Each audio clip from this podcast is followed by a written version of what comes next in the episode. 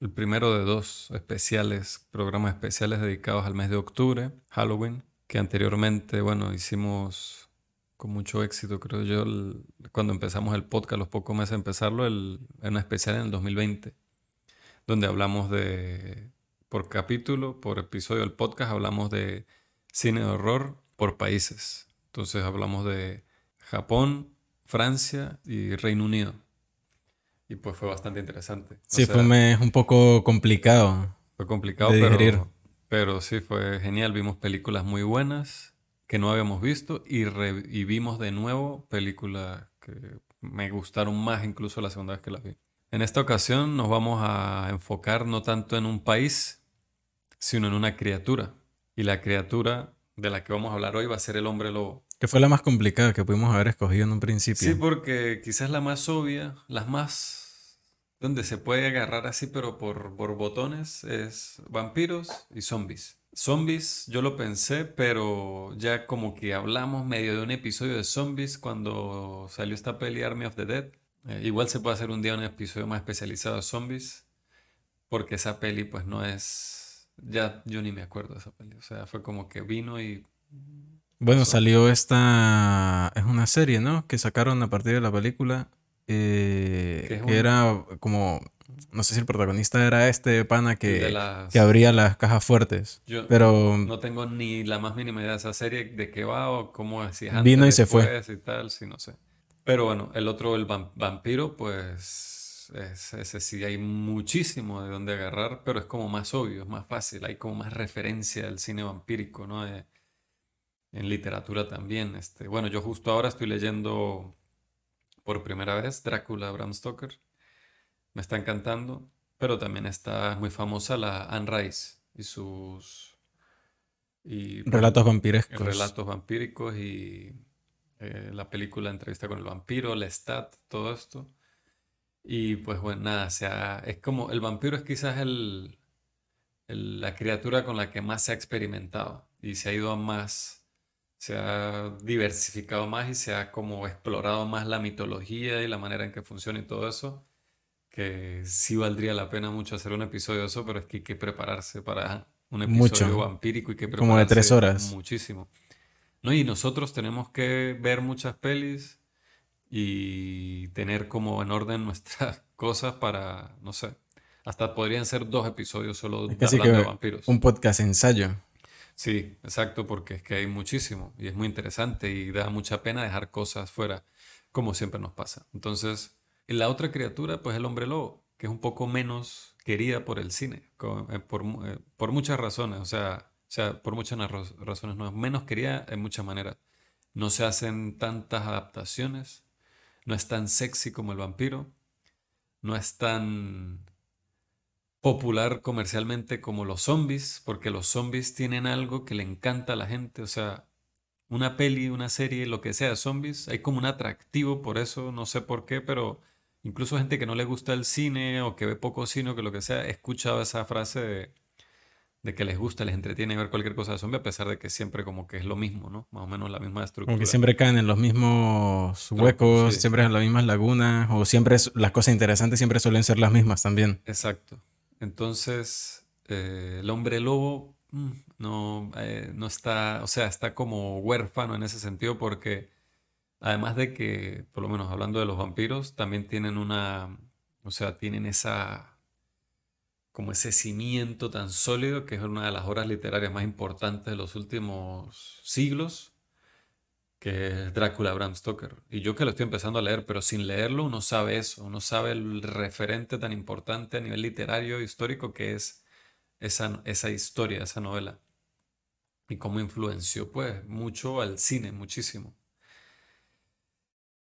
El hombre lobo no tiene algo así, no tiene esa base tan fuerte, tan sólida, tan concreta, pero es probablemente más viejo la leyenda del hombre lobo que, la del zombie o que la de. O que la bueno, o algún tipo de variante del hombre lobo o que la del vampiro. Bueno, eh, investigando un poco, ¿no? Para tener un poco de background respecto al hombre lobo, que se, o sea, no tiene lo que usted dice, no tiene unos nacimientos eh, asentados, eh, fijos, que uno diga, los hombres lobo vienen de aquí. así como se puede tener un poco más de referencia de los vampiros o los zombies. Pero ciertamente a nivel de ficción hay inicios, o sea, hay referentes y hay como marcas en el tiempo que, hacen que uno pueda decir, bueno, si uno eh, agarra esos puntos de referencia y retrocede más en el tiempo, uno puede deducir un poco de dónde venía la cosa. Por ejemplo, hablando usted de Drácula, de Bram Stoker, se dice que los hombres lobos de alguna manera, al menos en la ficción moderna, parten de allí. Y la relación que había de Drácula con esta especie de sirvientes, ¿no? Que de alguna manera tenía. También eh, algo que se alude a como histeria colectiva que existió en, en, el pasado, que también son teorías que no calan muy bien del todo, por lo que son situaciones que se repetían en, en muchas partes del mundo. O sea, la leyenda del hombre lobo, el límite del hombre lobo, eh, es parte como de la cultura de muchas partes del mundo. Y bueno, no solamente la relación del hombre el lobo, sino también del hombre con muchas criaturas animales, eh, criaturas salvajes. Entonces, ¿por qué ha calado tanto la del hombre y el lobo? De alguna manera. O sea, ¿de dónde viene eso? Entonces, eso es lo que genera más preguntas, porque todas las variantes de hombre-lobo que ha habido de alguna manera, hablando de ficción moderna, casi todas caen en los mismos tropos, pero siempre intentando buscarles un porqué que nunca queda como, nunca satisface por completo. También que queda como, o sea, es raro ya para uno, por ejemplo, uno ver una película de vampiros y que el vampiro no, no le afecta la luz solar. Eso ya uno, eso no es un vampiro, o sea, como que esos ya no, ya son los, ¿cómo es que le llaman? Los coroticos del... Del pesebre. Eso. se metieron con los coroticos, del, pesebre. Pero bueno, eso, eh, a ver. Entonces con el hombre lobo, si dicen, ah, este, la luna llena no tiene nada que ver con eso, ah, eso no es un hombre lobo, es otra cosa y tal. Que en Twilight sucede, bueno, sucede entre comillas. En Twilight, es que... en Twilight, es que lo de Twilight no es solo que puedo apreciar la, la las ganas de experimentar, de darle una vuelta a eso, pero es que el hecho es que este, estos, estos personajes guapísimos, así súper atractivos, cuando les da el sol, brillan. O sea, es como que... claro, fue como que sí le afecta, pero no lo mata. No, pero, pero los hace más bellos, más... Así como más... Ya están idealizados y se idealizan más todavía con la cosa que se supone que debe ser su, su muerte, que es la luz solar, bueno, que no conoce. Y hablando del punto que nos atañe, por ejemplo, en Doble, de los hombres lobo, al final no son estos antropomórficos, más de como uno se está acostumbrado a verlos, sino estos ya directamente se transforman en lobos. Son lobos tal cual, pero gigantes. Ah, habla de Twilight. Sí, exacto. Bueno, pero es que, a ver, lo del hombre lobo también viene, por lo que usted dice, de distintas culturas, como lo de las pirámides. Entonces la gente, la principal, ah, los aliens, eso fue todo. Los aliens vinieron y le dieron el mismo diseño a los mayas y a los egipcios y tal. Y no menos, o sea, es como es que se llegan, hay conclusiones a las que gente que llega antes que la otra y simplemente vamos a llegar porque es la, es la que más funciona. Este, o sea, como soluciones, incluso así hayan eh, civilizaciones que estén separadas, siempre existe mucho la posibilidad, y ha pasado muchas veces, que lleguen a las mismas ideas, pero eso no quiere decir que hubo un alguien que les comunicó lo mismo. Es como la cosa del relato de dragones o cosas así como una amenaza y que en muchas partes del mundo de civilizaciones que estuvieron completamente desconectadas de otras tienen relatos similares de lagartos voladores y el depredador volador se, está en común como para todos porque imagínense en aquel entonces cuál es el mayor miedo, qué, qué es lo más peligroso usted viviendo en la selva o hacia el interpe o en medio del, con los animales, ¿cuál es, el, ¿cuál es la amenaza más grande que hay? Un depredador, una cosa que se lo coma uno. Ahora, ¿qué es lo, ¿cuál es el depredador ultimate, el, depredador más... De Final Boss. De Final Boss de los depredadores. Imagínense que los leones vuelen, o que un cocodrilo huele, o que una serpiente huele. No, papi. No, o sea, si ya, o sea, ahora tenemos techos y protección y cercas y policías y lo que sea, pero imagínense en aquel entonces. Entonces, se habla de muchos reptiles y eh, animales voladores de cierto tamaño, incluso aves, que se extinguieron por la caza, porque eran amenazas y simplemente por la supervivencia del humano fuera, chao, o sea, estos los cazaban y tal. Bueno, hablando usted de la cosa de las civilizaciones, hay gente que trabaja, o sea, gente que experimenta con cómo se construyeron las pirámides, o hace poco vi cómo se movían las estatuas de las islas de Pascua. Ah, Entonces hay gente experimentando cómo pudo haber sido posible y va a eso. Pero el punto para llegar a los hombres lobos es que Hay tres cosas que yo creo que, que hay ahí. Están la rabia, la enfermedad de la rabia, que normalmente la, la transmiten perros, que son animales, que entonces imagínese, usted está en, en el siglo XIV en un pueblo rural de Europa, por allá desconectado. Usted la única gente que conoce es la gente que ha visto en su pueblo y algún comerciante que pasa de vez en cuando a traer trigo, qué sé yo. Y noticias. noticias, si acaso. Y, esa, y entre esas noticias que esa persona trae, cuenta de alguien, de algo que vio en un circo. Un hombre con pelo en toda la cara, pelo denso en la cara.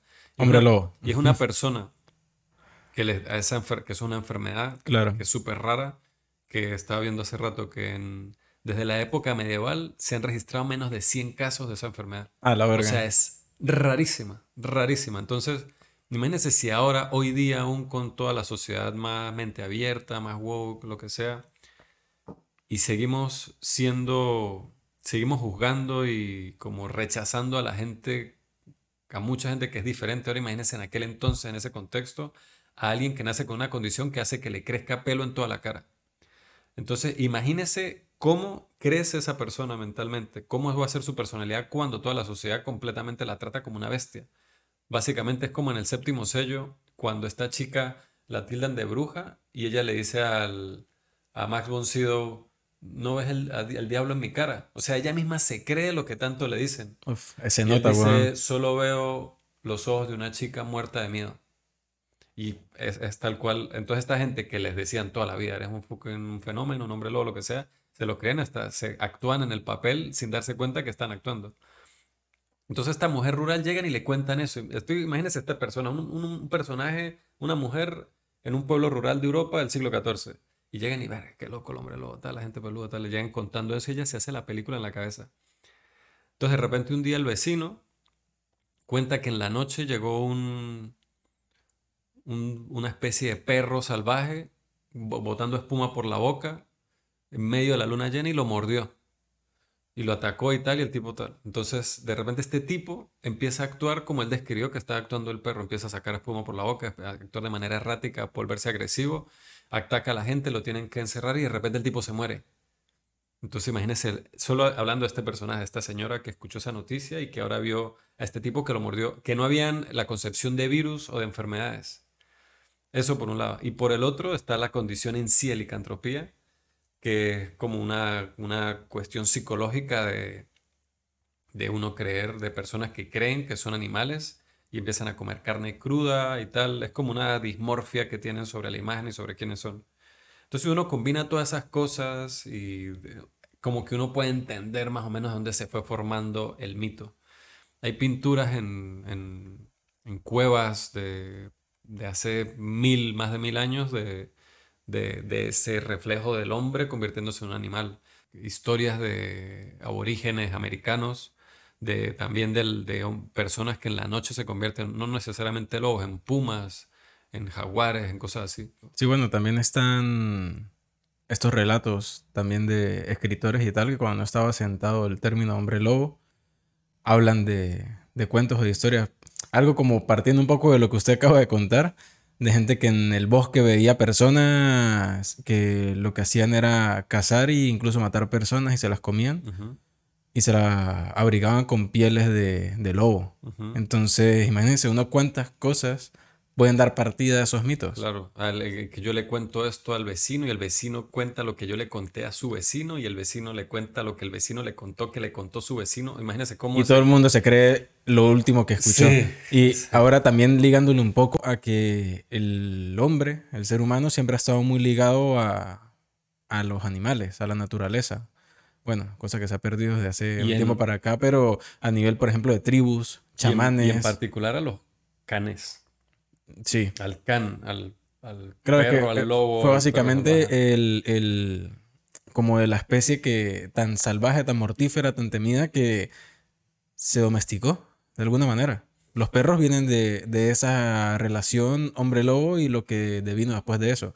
Los perros domesticados hasta que ahorita tenemos cuántos cientos de especies de perros. Miles, probablemente. Exacto. Entonces, esa, ese pensamiento de la relación humano-animal da partida también a que surjan esta clase de cosas.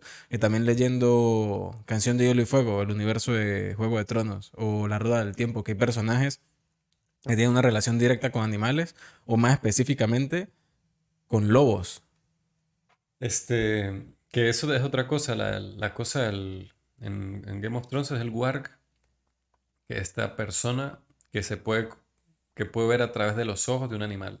En Game of Thrones, bueno, eso me parece increíble. En la serie lo reflejan, creo que solo Bran lo hace y, y alguno y algún este, salvaje. no sé si en la serie aparece un salvaje, pero yo me acuerdo en la serie hay un salvaje donde como que lo muestran que está espiando un lugar con un ave, como que... Mm, sí. Pero en, las, en, los libros es mucho, todos los Stark, y es mucho más prevalente el tema de que ellos pueden principalmente conectarse con sus perros, con sus sueños de lobo. Y por lo menos Arya que Nimeria, que era la loa de ella que se pierde en el principio del primer libro, y ella constantemente a lo largo de su vida, ella sueña con, tiene sueños de lobo y es lo que está haciendo Nimeria. A mí eso me parece brutal porque uno como que tiene updates constantes de la loba, pero... Pero no desde el punto de vista de ella. Ella, uno, escucha, uno, uno, uno lee el sueño que tuvo Aria sobre una una loba que agarró una jauría y la hizo, se hizo como la, la, líder. líder de la jauría y atacan a personas de armaduras rojas y no sé qué, que son como los Lannister. Entonces combina con el odio que tiene Arya por los Lannister. Entonces ella cree que simplemente es una fantasía que está soñando. y de repente uno escucha la historia de Tyrion, como se divide por capítulos, por personajes. Y entonces por ahí random alguien le comenta, no, supiste eso, de, esa, de que una jauría de lobos atacó a a un fuerte de los Lannister por noción de, así ah, tal, y siguen adelante y, no, y uno, mierda, no fue un sueño, de verdad. Pero claro, son pequeños. Claro, pero son cool. Enriquece mucho y ese mundo que es tan extenso. En la rueda del tiempo sucede. Pero a mí una de las cosas que más me encanta de eso es cómo se describe, o sea, cómo es el pensamiento de un lobo respecto a lo que sucede y cómo lo entienden los humanos. Cómo se refieren a las personas cómo se refieren a las personas de, que son de un bando o del otro. O sea, ellos no conocen la palabra armadura o la palabra espada, o si estos son engendros de la sombra, o si son un ejército de no sé qué. Ellos tienen sus propios nombres para hablar de eso. Y el personaje que tiene esos sueños de lobo, él dice que él trata de traducir lo que le dicen los lobos porque ellos realmente se comunican con imágenes. O sea, a nivel de lenguaje, como lo relata la, la narrativa fantasiosa de la historia, es que ellos comunican con imágenes a través de eh, entre ellos. Entonces él trata de traducir eso y lo que va entendiendo y poco a poco eh, teniendo más claro qué es lo que significa cada una de las imágenes de los que los lobos le transmiten. Entonces eso también me parece que agrega o aporta un poco más a esa, a esa mitología de la relación hombre-animal, hombre-lobo. Eso me recuerda a uno de los libros que creo que fue el libro que detonó mi, mi interés a la literatura, que fue Colmillo Blanco de Jack London y ese libro todo completamente es toda la, es la, es la vida de un lobo desde que nace. Cuando empieza es como la madre la madre tiene unos bebés y desde ahí el, libro se enfoca en uno de los bebés y hasta toda su vida. Y todo lo vemos a través de, de su perspectiva y cómo él sintiera las cosas para eso es lo que usted está diciendo. Entonces es como eso él no, él no sabe que es un tren pero él ve como una caja no me acuerdo cómo la escribe y que lo mete no él entra y de repente cierra la puerta y él siente que la caja empieza a vibrar y que muchos olores pasan por su nariz muy rápidamente y de repente se abre la caja y es otro espacio, es otra temperatura y como que no entiende qué pasó. O sea, él no sabe que se movió de un sitio a otro. O sea, y, ahí está usando palabras, pero un lobo no sabe palabras. ¿no? un lobo sabe imágenes, o sea, lo que ve. No, ni siquiera. Los caninos no se comunican por... No tienen... O sea, ellos no tienen la visión tan desarrollada como los humanos, pero tienen ellos... El, como para nosotros el, sentido principal por el que construimos todo nuestro mundo y nos movemos por el mundo es la visión, el de ellos es la, el olfato. Entonces yo todo y el oído. A través de, pero principalmente el olfato. Entonces, nada, eso, todo eso es interesante. Pero nada, el punto es que salió este año, bueno, hace unos días, unas semanas, esta nueva película, no es una película, es un especial de Halloween de Marvel que se llamó Werewolf by Night, protagonizada por Gal García Bernal y dirigida curiosamente por Michael Giacchino, ¿qué se llama? El compositor. Eh, sí. Que ha hecho 4.000 bandas sonoras para claro, entonces Disney, básicamente. Yo termino, yo termino la peli de verla y veo dirigida por... Yo ni siquiera, yo cuando veo pelis de Marvel generalmente como que no me el director no es alguien que me, o sea, como que se me olvida pensar en eso porque siento que todas las películas se parecen mucho. Pero este Michael Giacchino me sonaba, sabía que era algo de música y claro, lo buscamos y pues la mitad de las películas de Pixar y tal. Yo sabía que era uno de esos compositores famosos de Oscar y tal. Entonces, por ese lado, increíble que este señor que ya tiene, ya ha demostrado su talento y en, en la parte de banda sonora, demuestre tanta competencia como director ahora, ¿no? Ópera prima, básicamente. Entonces es interesante porque es una película, como dice, es un especial para televisión, por lo que dura menos de una hora, como el capítulo de una serie dura 55 minutos. A ver, con Gal García Bernal de protagonista, todos amamos a Gal García Bernal. Es en blanco y negro.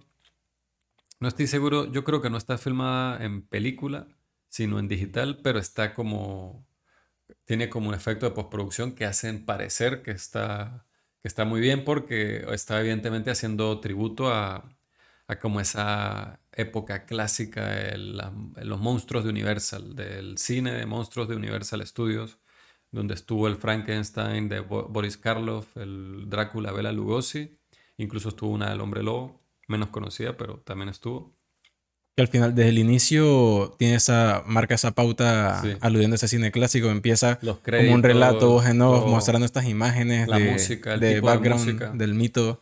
Eh, y la música también es compuesta por él, obviamente. Ah, sí, la música es de él también. imagínese, qué loco. Este, pero eso, o sea, es una película que es eso, es como una carta de amor a, ese, a esa época de cine, que fue, que curiosamente en esa época ese cine es lo que fue parte de lo que más o menos hoy día es Marvel. A ver, no a esa escala hipermasiva ridícula que tiene Marvel ahora, pero era el cine comercial popular de esa época, era eso, la peli de, Frankenstein, de Drácula, del hombre lobo, el, monstruo de las lagunas, Frankenstein versus el hombre lobo, Drácula versus Frankenstein, todo hasta que lo quemaron, hasta que Abbott y Costello llegó, hizo Abbott y Costello versus me asustó, básicamente. y, y, esa, y eso fue como el Scary Movie o The Cabin in the Woods o Scream de esa época, donde fue una... Scream es la sátira al slasher, eh, Cabin in the Woods es la sátira a las pelis de zombies y de terror en general y de jóvenes en las cabañas siendo atormentados por algo. Y esas películas, por ejemplo Scream, marca como una muerte al slasher. Ahí porque dice, ya, o sea, ya esto llegó a un punto ridículo de que vamos a hacer una película ridícula a propósito sobre esto y que fue buenísima, muy exitosa, muy influyente, pero ya es como que subraya todos los clichés y todos los tropos.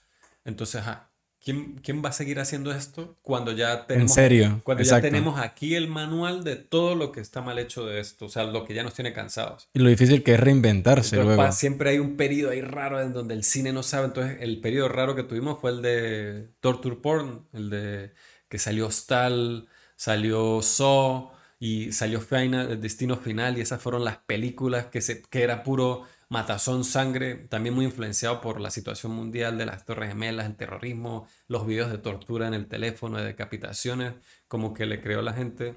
Esto también pues pasó por ese periodo donde fueron muy exitosas, eventualmente hasta que se desgastó, llegó a Body Costello, hizo esta sátira, esta comedia, y puff, de, tuvieron que reinventarse y después vino pues la cosa de invasiones alienígenas, cosas radiactivas, el miedo de la Guerra Fría, la invasión rusa, eso alegorizado. Que también alimentó mucho al body horror y todo este concepto. Pero bueno, es, es, muy, uno se pone a ver y el ciclo, los ciclos que cumple el cine de horror en, en general son muy están muy marcados y hablan mucho de la época en la que se hicieron. Y hablando de Marvel, también al ciclo de superhéroes, hablando de más actual, ¿no? Que al final inició, se quemó y ya, por ejemplo, eh, hablando del especial de Werewolf by Night, me gusta esa propuesta, porque no es una película de tres horas que va a continuar una saga de 20 películas y tampoco es una serie de 10 episodios que continúa una saga de 8 series y 20 películas. o sea, es algo aparte separado una hora, está cool, yo me divertí mucho viéndolo y no necesito haber visto 25 películas antes para poder ver esto ni disfrutarlo y se aleja mucho de, de sus cosas de Disney y Marvel, que obviamente no puede salir de ahí porque es de Disney y Marvel, pero en general me parece una propuesta diferente, como más fresca, divertida y aparte de que hace como homenaje, como usted dijo, a este cine clásico de monstruos, es muy bonita. Este, a pesar de lo sangrienta que es. Sin embargo, a mí eso me, llamó la atención que es bastante violenta. Claro, se pueden salir de la, con la suya de muchas cosas al hacerla en blanco y negro. Ese tipo de escenas a color no, las, no pasan tan fácil. Hubiese hecho la de Sin City. Sí, pero yo, a mí no me gustó tanto. A mí me, me, pareció, o sea, no me disgustó, pero me pareció muy simplona. Muy. o sea, está bien. Además de que el rollo del hombre lobo es como es simplemente un superpoder que tiene este personaje y al final... Oh, también es una maldición. Bueno, pero la manera en que yo lo veo aquí es como un superpoder que se manifiesta al final para resolver o no el conflicto de la película. Y ya está, pero en sí no la sentí tanto como una película de hombres lobo, además de que tiene Werewolf by Night, que creo que es un problema de la mayoría de películas de hombres lobo, aunque entiendo por qué lo hacen, de que tienen la frase hombre lobo en el título. Hay, muchas, hay varias películas de estas que vi recientemente que yo digo, si esta película yo la empiezo a ver sin saber de qué coño va, estaría atrapadísimo y de repente cuando pasa sería what the fuck. También influye mucho el hecho de marketing. Sí. De que si no pone esa alusión, nadie va a ver esa no, Yo entiendo, es que tiene todo el sentido del mundo. Si yo no pongo que es de hombres lobo, ¿cómo venden esta película? Que se puede vender de otras maneras, porque me parece que eso no es lo principal de la peli. Es otra cosa. Es como están creando ya un universo monstruoso de Marvel ahí. Pero. A mí me gustó que. A ver, además de que. En parte, y digo cuando digo que tiene muchas cosas de Disney y Marvel, eh, en parte es eso. Trata de, a pesar de lo violenta, creo que puede haber sido más violenta todavía y un poco más arriesgada, pero comparado con lo que ya estamos acostumbrados a ver de Disney y Marvel, no sí, está pero Yo no, lo, yo no lo comparo con eso, sino en general como historia, no conecté demasiado con los... O sea, he visto primeros episodios de series que al final yo estoy a muerte en el piso, me hago una cruz así, puff, con los personajes. Aquí ningún personaje, o sea, Gael García Bernal, porque ese tipo uno lo ve la jeta en pantalla y ya le quiero dar un puñito. O sea, el bicho es súper pana, no sé, tiene como muy, muy, buena presencia.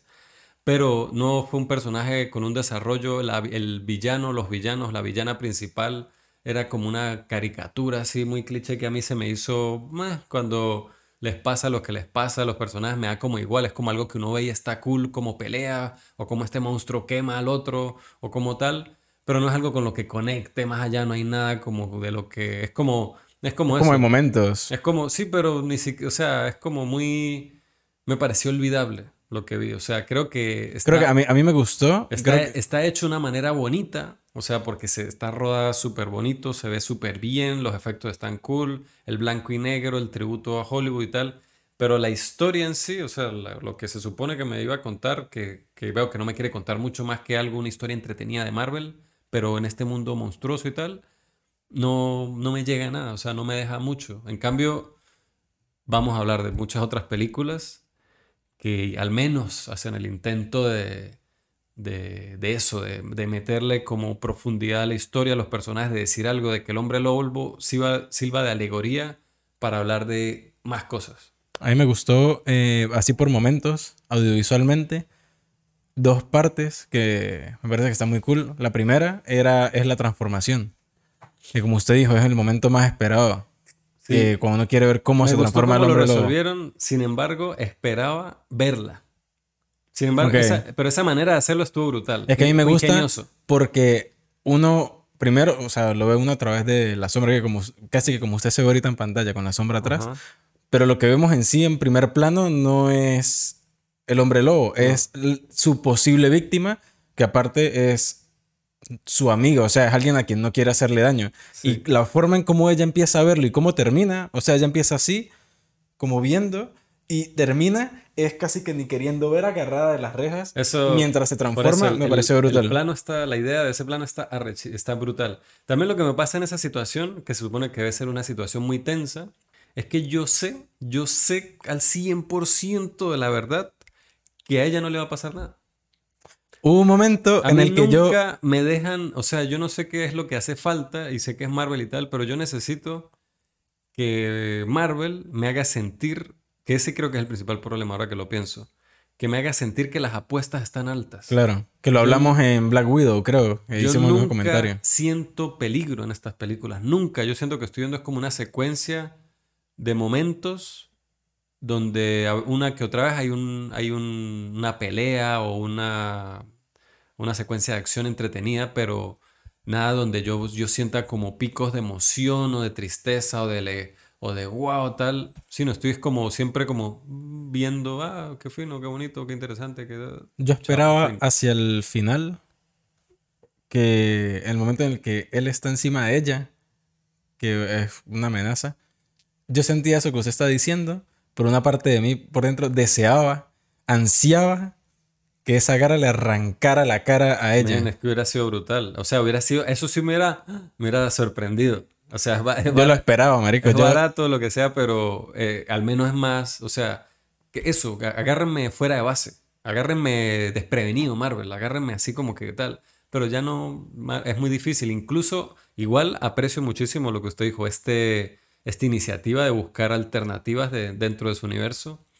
Pero. Bueno, el, segundo momento que me pareció brutal, aunque siento que pudo haber sido más aprovechado, hay una parte en la que estamos como un dolín por un pasillo ancho y están estos como guardias militares con estas varas de que le meten electroshocks.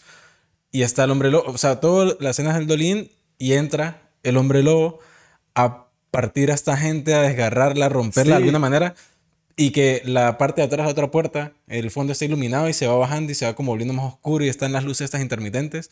Entonces, de alguna manera me transmitió la misma sensación de, por ejemplo, Oldboy con la, la escena del pasillo o en Daredevil, creo que la temporada 1, cuando está en el mismo pasillo y él va como en habitación, en habitación. O sea, como esa misma sensación de estamos en una zona, en un lugar muy cerrado y hay una secuencia como de Pero volver a todo el mundo. Para mí con esa escena que se vio súper cool, es que la sentí por ejemplo, dije, había un o sea, sentí como lo coreografiado de todo. La manera en que se movía el hombre lobo, se supone que un hombre lobo es una, es una bestia. Una fuerza de la naturaleza. Incontrolable.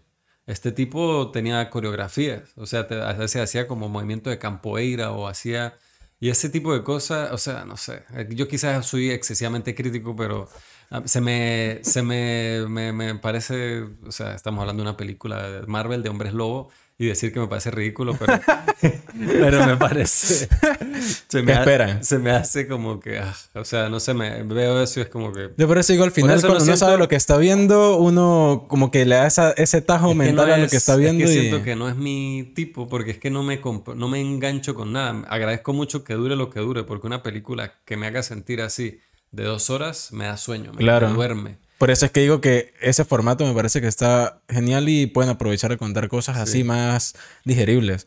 Que me pasa un poco con lo que estaba diciendo antes, que vimos, voy a hablar más a profundidad, vamos a hablar más a profundidad de esta peli eh, luego, pero vimos una Hombres Lobo en la que el tono de entrada, yo nada más por cómo empieza, yo ya sabía que era una película que no era para tomarse en serio. Tiene un humor rancio así eh, que uno se lo tiene que tragar.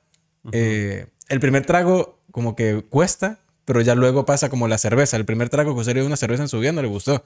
Y ahora, claro. lo, que, más que el agua. Ahora el elixir de la vida. Exacto. Y la estaba viendo con unos amigos. Perdón. La estaba viendo con unos amigos y a ellos les costó un poco. 10, 15 minutos que están, muy, pero eso está muy extraño. Pero cuando ya ese, eh, le hicieron ese tajo al primer trago, ya después estamos muertos de la risa viendo eso. Entonces, al final, e, eso pasa siempre con Marvel.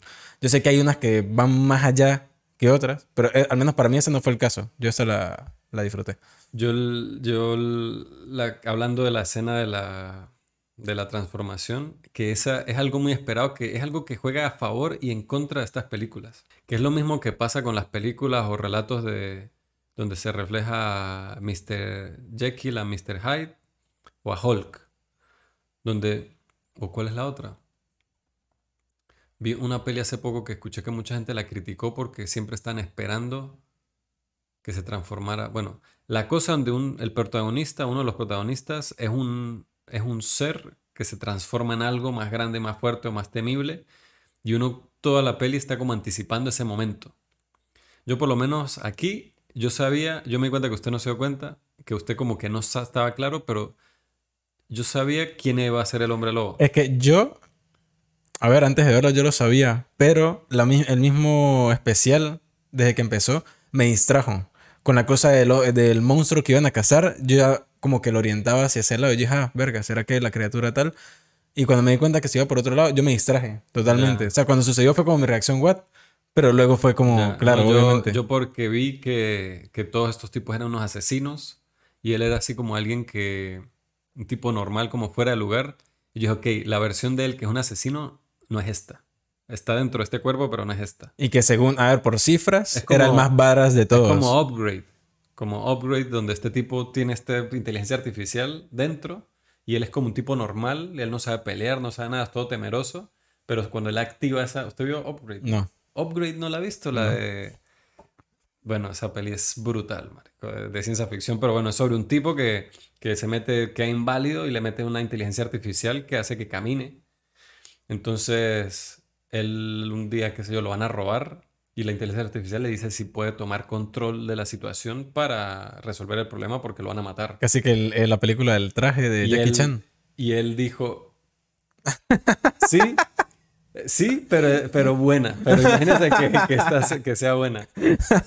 Y es aterradora, o sea, a nivel de ciencia ficción es, da cague, o sea, lo que, a lo que se llega. Pero entonces él está así, que la actuación de ese actor ahí es brutal porque dice, ok, tomando control, entonces... Como el traje. Los vuelve mierda, pero la cara de él está viendo lo que está pasando. Y no se lo cree, básicamente. Entonces, imagínese él haciendo todas estas cosas súper varas, con el cuerpo, así de una manera como muy robótica, y esquivando y tal, pero la cara de él, él es un espectador viendo, entonces muy loco esa actuación de él, de su cara, de what the fuck is happening. Pero imagínese. Con el cuerpo haciendo eso. Imagínese eso. Esa situación debe ser, a ver, uno de fuera la ve cool, sí está peleando, pero debe ser una situación de mierda, o sea, estar ahí. Y la película refleja eso muy bien, además de que es violenta, es muy violenta. Las cosas que. No, marico. Las cosas que hace él son muy carniceras. Pero bueno, el punto es que el Gael García Bernal aquí se ve así, se ve como, como un tipo que no se ve que sepa karate ni nada, como la, como la mujer, la, la coprotagonista, la amiga de Elsa, se llama. Elsa, que es, la de hecho, creo que muchas de las escenas de acción más, más, más duras de coñazo son las que con ella. Claro, a ver, ¿cómo la presentan en ese aspecto? Un tipo gigante como de 120 kilos le agarra la cabeza, se la estrella tres veces contra la esquina de una pared, ella se cae al piso sin una gota de sangre, le hace una llave en el aire y lo tira y ella pesará como 50 kilos, 50 y algo. O sea, y básicamente lo deja tirado en el piso, agarra una puta hacha, que el diseño de esa hacha lo recalqué dos veces, que es brutal, y se va. Ella pelea como Black Widow. ¿Cómo se llama esa? Bueno, el personaje no me acuerdo cómo se llama. Black Widow, eh, Romanoff, no sé qué. Natasha. Natasha Romanoff que, que hace sambo. Y esta chica también hace sambo, es el arte marcial. Ajá, pero después cuando agarra una puta espada... Ajá. pero eso, ese tipo de cosas, menos. O sea, yo digo, pero hagan otra cosa. ¿Por qué tienen que hacer es que yo no puedo, men. Es que mi soy un viejo, soy muy crítico. ¿Pero cuántas peleas con espada has visto en Marvel? No, no, no, eso. Digo, un tipo de 120 kilos agarra a esta mujer de 60 kilos por la cabeza y le estrella con todas sus fuerzas la cabeza contra la esquina de cemento de un... tres veces. ¡Pah! Y después la tira al piso y la tipa se para como si nada. Y yo, ok, esta tipa tiene que ser o familia de la Mujer Maravilla o de. Ah, bueno, pero es hija, es hija del mayor cazador de monstruos que Ajá, hay. Pero ser cazador de monstruos hace que usted desarrolle adamantium en el cráneo. ¿Qué coño? Pues, marico, yo no sé. Se puede excusar. Aquí yo inventando. No, me interesa crear la mitología Marvel. Ya yo estoy gente que se encarga de eso. pero puedo inventar mil cosas para que, eso tenga sentido. En esa escena lo que hacía falta era ver que este tipo tenía a esta mujer. la, la puso en peligro. Pero entonces ¿Por qué lo muestran de esa manera tan brutal si igual las consecuencias de ello no son nada? Porque a ella no le pasa nada, ni un rasguño tiene. Marico, hay hombres lobo, no lo busques. No sé, es que, es que eso es eso. O sea, chocante, pero... en, cambio, si a ella la revientan, le queda, claro, le queda la medio con la quijada así fracturada, qué sé yo, y logra salirse de esa. No habría más episodios. No, después de eso, yo sí sentiría miedo porque sí me doy cuenta que hay consecuencias por los actos que suceden aquí. Pero si le hacen eso a un personaje así y simplemente no pasa nada, yo ya sé que, aquí no hay consecuencias, aquí todos se caen a golpes, es como un videojuego. Aquí se caen a golpes, pasa lo que sea, pero nadie se muere, no pasa nada. El que se muere es el que X, que se tiene que morir cool porque lo quema un bicho así y ya está. Que ese bicho me parece brutal. En una especie de Cthulhu, pero como de árboles con hongos, así que le sale, me pareció súper cool. Pero, ajá, iba a hablar de esto y me fui otra vez. Pero bueno, las transformaciones. La transformación aquí es muy bien como lo tiene planteado, pero las películas de hombres lobo generalmente en una época eran casi que hacían competencia de quién hacía la, la transformación más arrecha, más cool.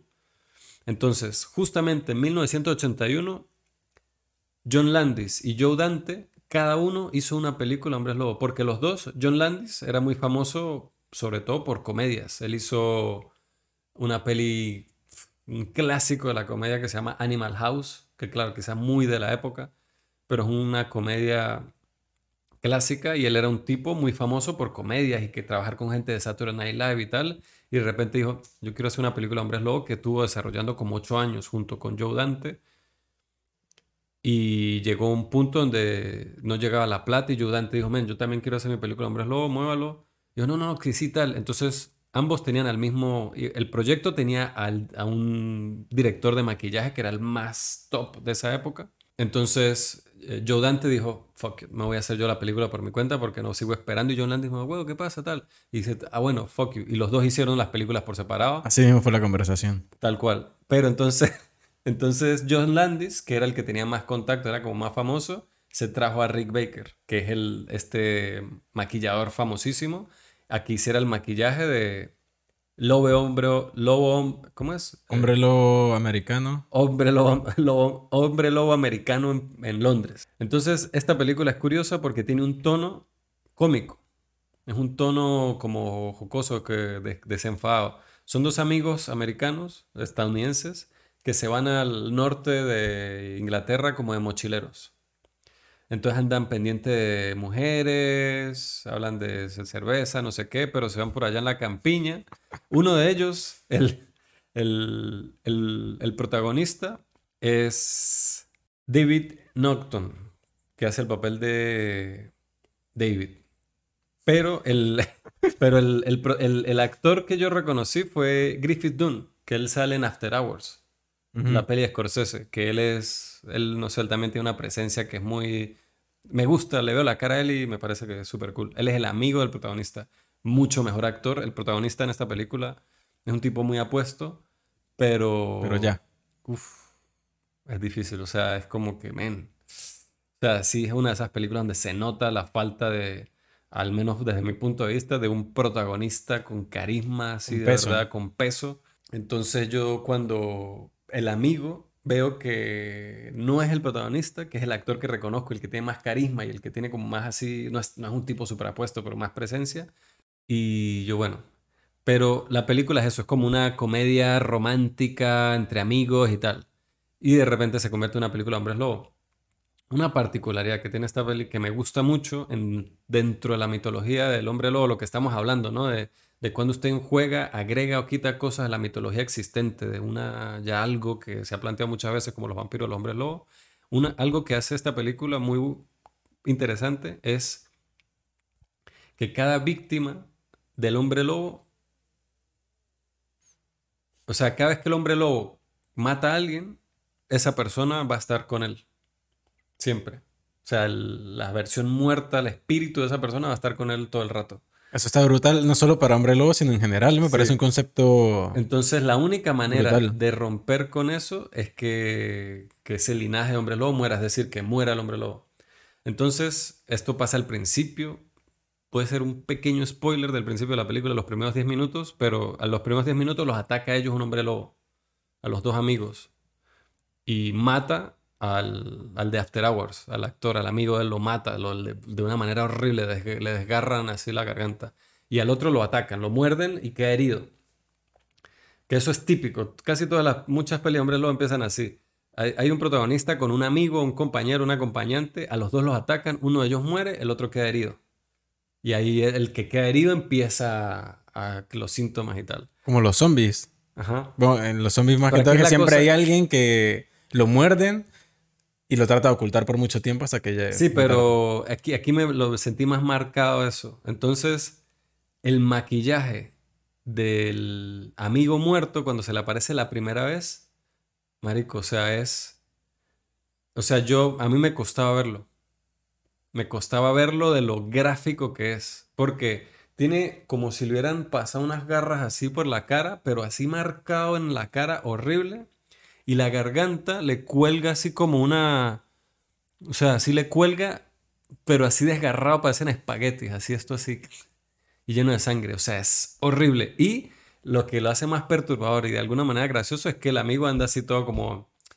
Eh, ¿qué pasó? Eh, pasabas que lo de esa mierda, las maldiciones, superstición y tal, es real, weón. en el puto limbo. Y. Este, y así vuelto mierda. Y tengo. Tienes que morirme. Porque si no voy a seguir aquí. La solución es que te mates. Suicídate. Porque si no y tal. Y dice, pero que, entonces el otro cree que está volviendo loco. El otro dice, no, fuck, estoy volviéndome loco. Ya, pero él, ¿cómo lo ve si el que lo mató fue el otro? Porque él ve a las maldiciones. Es como un tema, es como la maldición del hombre. Ah, es porque el otro hombre lobo lo mataron en ese momento del ataque. Llegaron unos lugareños y papa lo mataron. Y eso se le traspasa o sea, el, es como. Es el linaje. E, e, si, si, él muerde a otra persona, esa persona va a llevar la maldición y así sucesivamente. O sea que si muere él, se acaba ahí. Se acaba ahí. Y toda mm. esa gente que está en el limbo descansa. Entonces, la cosa es que el cuerpo, a pesar de que es como una aparición, se va deteriorando como un cuerpo real. Entonces, la próxima vez que aparece está como podrido. Y cuando aparece último, marico, es un puto momia y marico, muérete ya, qué coño, esta mierda, esta gente es súper aburrida, what the fuck. Entonces, es un vacilón ese personaje, es muy cool. Y esa idea de que, como el, el, el rollo del hombre lobo aquí es un tema como religioso, de una maldición satánica eso está interesante. Sin embargo, y esta película es muchísimo más famosa que The Howling, que fue la película que hizo Joe Dante, que hicieron paralelamente cada una película Hombres Lobo. Aunque eso me recuerda un poco. Yo no vi The Vampire Diaries, pero leyendo para esto, eh, que el concepto del hombre lobo allí también me parece interesante porque es algo que se hereda, pero no está activo. O sea, usted nace de alguien que es hombre lobo, pero usted no es hombre lobo, hasta que mate a alguien. Y ahí se activa la maldición. Que eso me parece curioso, o sea, está cool. O sea, me, gusta ese concepto. toda la vida sin ser un hombre lobo si no mata a nadie. Pero si viene en un mundo de una serie que se llama Vampire Diaries y hay hombres lobo y vampiros y no sé qué, me imagino que en algún momento le va a tocar matar a alguien. Sí, pero sí, eso está fina esa idea. Pero entonces la transformación del hombre lobo aquí es increíble, Es increíble. O sea que es muy cerda. Porque este tipo ya no... Además de que el personaje es como un bobo. Es un bobo apuesto. Que se controla... el clásico chat. Un papi clásico chat. Esa es, la, esa es el fucking descripción perfecta de este tipo. Un papi clásico chat. Un básico, man. Es un tipo súper básico. Y es así como que se enamora de la, la, enfermera, mejor dicho, se enamora de él. Él medio le dice tres cosas y se, la, se, va él para la casa y se queda con ella. Y bueno, un, se convierte como en un romance la película. Mientras intercaladamente se le aparece este amigo diciéndole que se tiene que morir. Y él dice: No creo en hombres lobos, ¿qué mierda es este? Y dice: En la próxima luna llena, cabrón, baja tal, tal, tal. Y él no lo cree, cree que está volviendo loco, tiene visiones, tiene sueños así como que está corriendo desnudo por la selva comiéndose venados y vainas así. Entonces cuando se transforma al fin, él de repente está, uff, como que ya cree que no va a pasar, que está volviendo loco y de repente empieza a sentir ah, como que mucho calor y se quita la ropa, como que se está quemando. ¿Qué pasa? Me estoy quemando, me estoy quemando. Y es lo, la manera en que lo escribe me parece rechísimo porque es como que el cráneo siente como si el cráneo se le partiera en dos, así, y se le, como que se, y, los efectos especiales de, como que, entonces claro, imagínese físicamente si pasara eso, la deformación en minutos de su cuerpo, imagínese si uno cuando está joven y usted se le olían las piernas y mi mamá me decía, no, es que se, le están estirando los huesos y por eso le duelen, y eso es una cosa que dura meses o años, ahora imagínese que usted en minutos se convierta, marico, en otra criatura. Que se supone que debe ser súper doloroso como lo describen. Es súper doloroso. Y se ve súper doloroso. Se ve el pecho así, las rodillas se le, se le parten así al revés, hacia atrás y cae en dos patas. Y, esto, el, talón se le extiende. Se ve muy doloroso, se ve muy cerdo, así muy maldito. Le empieza a salir pelo. O sea, que esa es una de las mejores transformaciones que ha visto. Esa es la más arrecha, creo yo, de todas. O sea, la de, la de, Claro, son efectos especiales en 1981. Y fue la película, la primera película en la historia, la que estrenó, mejor dicho, el premio a mejor maquillaje en los Oscars. Esa, esa película desbloqueó premio a mejor maquillaje, marico. Esa no esta gente porque la partieron. Premio superado. El premio desbloqueado. Pero no solo la transformación en sí como pasa, sino lo visceral que se ve, lo doloroso, lo, el sufrimiento de eso. Que debe ser un... Debe dejar, pero la manera en que lo retratan es, o sea, es como que si yo siento que me a convertir en un hombre lobo, me, me, me, o sea, me, me, haría terror solo por lo que voy a sufrir en la transformación. Esa misma, pero descrita literariamente, debe ser cuatro veces más dolorosa, marico. Entonces veo The Howling, que salió el mismo año, los dos amigos, que cada uno hizo su película por separado. Joe Dante le quitó a Rick Baker a... Digo, John Landis le quitó a Rick Baker a Joe Dante. Incluso Michael Jackson vio un lobo hombre americano en Londres y vio los efectos especiales y dijo, ese es el pana que yo quiero para mi video. ¿Qué video? Thriller. Rick Baker es el mismo que hizo el maquillaje, los efectos especiales prácticos de Thriller, el famoso. Que también es brutal. que también es muy brutal y también es como Hombres Lobo y tal. Entonces, así de influyente fue esa secuencia de esa película. Hombre lobo y zombies. Tiene ese sí, esa es un híbrido y extraño ahora que sí, ¿verdad? Es como un hombre lobo que domina. No, él es un zombie. Ellos Pero van se a ver. en la noche. No, el videoclip, o sea, como el, el, el la línea narrativa 1 es la de Hombre Lobo. Pero fueron a ver una. No, es de zombies, pero fueron a ver una película de Hombres Lobo. Ya, ya, ya. Sí, eso, eso, eso. Bueno, que Faltaron los vampiros. Y cómo se lo buscaron porque Michael Jackson ha dicho, es que no me decido si quiero zombie o hombres lobo. Ambas. quiero las dos, ¿cómo lo metemos? Y pum, lo metieron ahí. y eso que, eso que no quería vampiros, porque si no... Entonces, exacto. Joe Landis, Joe Landis no, Joe Dante hizo The Howling. Y yo no vamos a ver The Howling para que comparen. En IMDb, eh, un, hombre, un hombre americano en Londres tiene como 140 mil ratings. Y The Howling tiene como 30 mil. O sea, para que hablen de, se den cuenta de la popularidad que tuvo una en contra de la otra. El tono de Hombre Lobo Americano en París, en Londres. Digo siempre en París porque yo vi esa cuando era niño, que es la secuela, que es de los 90, la vi cuando era niño. Fue la primera cosa Hombres Lobo que vi en mi vida. No la recuerdo mucho. Pero fue mucho más influyente, tiene ese tono como más comercial, más cómico, más de comedia romántica. Es dirigida por este director famoso de comedias. Cambio, Joe Dante, si esto es una comedia romántica, Joe Dante hizo la versión, o sea, si un lobo hombre americano en Londres es la versión comedia romántica de una película de Hombres Lobo, Joe Dante hizo la versión David Fincher de una película de los Hombres Lobo. Brutal. O sea, quizás no David Fincher, pero la versión thriller psicológico de eso. Mucho mejor película, me parece. A mí, personalmente, me gusta más de Howling que, a ver, no completas las dos películas. Ah, lo que pasa es que el, Hombre Lo Americano en Londres se me queda como corta. Es como muy... A contrario del nombre. Muy... Sí, exacto, me, es un trabalengua. se me queda como una cosa entretenida superficial, que tiene cosas cool. Pero como historia y como... Y como y en cuestión de puesta en escena y narrativa audiovisual y montaje incluso de Howling yo me quedé loco. No esa sí me agarró completamente desprevenido. Y la transformación de hombre lobo aquí, cabrón, también es una locura. Una locura, pero lo que me saca un poco es que cuando se ve esa transformación es frente, es frente a una, una, audiencia. Una potencial víctima, una mujer. Y el, y el bicho este se transforma a voluntad.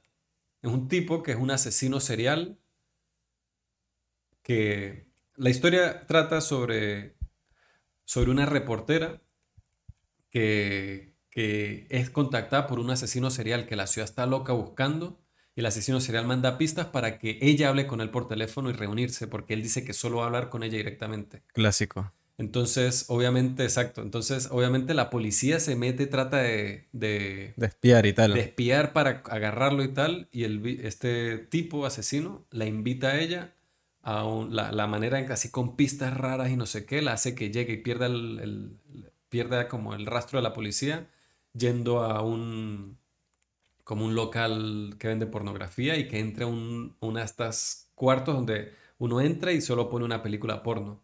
Y ahí está el tipo y tal. Y bueno, el punto es que el tipo lo agarran y lo matan, pero ella queda traumatizada completamente traumatizada y cuando va a ir a las noticias a hablar, porque la puta fue la protagonista, una reportera famosa fue la protagonista de que atraparan al asesino serial más buscado del país y ahora ella dar la primicia, siendo una reportera profesional, arrechísimo, pero llega y está vuelta a mierda. Está, o sea, está muy... Traumada y tal. Traumada y queda en shock.